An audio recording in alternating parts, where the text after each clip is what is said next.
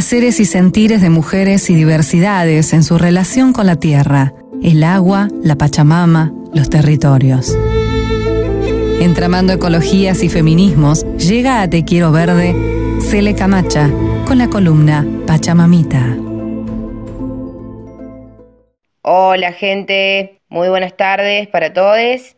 En la Pachamamita de hoy Queremos compartirles el proyecto del Jardín de Cronopios, un refugio para polinizadores que está ubicado en la UNC, en la Universidad Nacional de Córdoba. El 23, pasado el 23 de mayo, fue el Día Internacional de la Diversidad Biológica y en ese marco, para esta Pachamamita del día de hoy, contamos con el testimonio de Constanza Mauvecin, que es integrante del Instituto Multidisciplinario de Biología Vegetal del INVIB de la UNC CONICET, y ella nos va a compartir y contar ¿De qué se trata esta iniciativa del Jardín de Cronopios? Sobre el, proceso de construcción también de la iniciativa y, la invitación para que se acerquen quienes estén interesados a visitarlo, a este refugio para polinizadores. Así que le escuchamos a Constanza y les dejo yo un abrazo grande hasta el próximo sábado.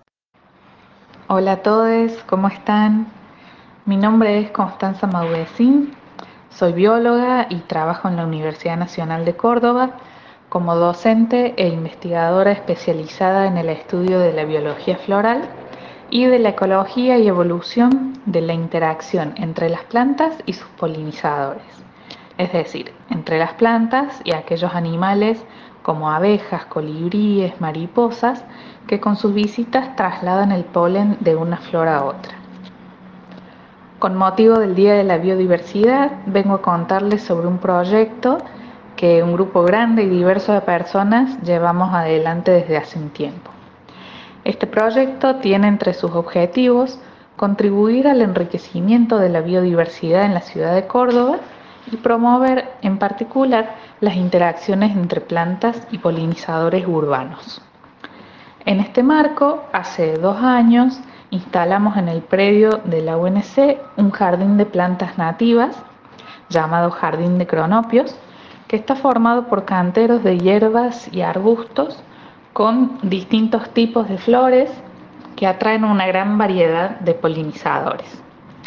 Hasta el momento, con mucha alegría, encontramos montones de especies de polinizadores, entre ellos abejas nativas como abejorros y abejas carpinteras, abejas metalizadas y meliponas, también moscas de las flores y avispas, mariposas y polillas polinizadoras y algunos escarabajos que no solo encuentran en el jardín néctar y polen para alimentarse, sino también materiales para la construcción de sus nidos, como por ejemplo en el caso de las abejas cortadoras de hojas, e incluso un hogar, porque muchas especies ya viven en el jardín.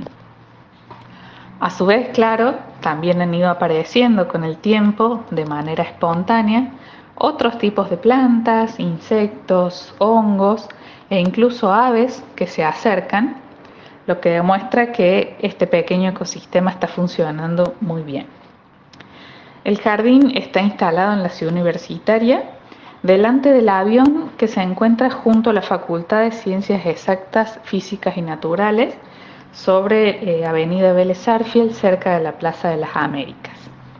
Es un espacio abierto, de libre acceso para todos, que pueden visitar en cualquier momento.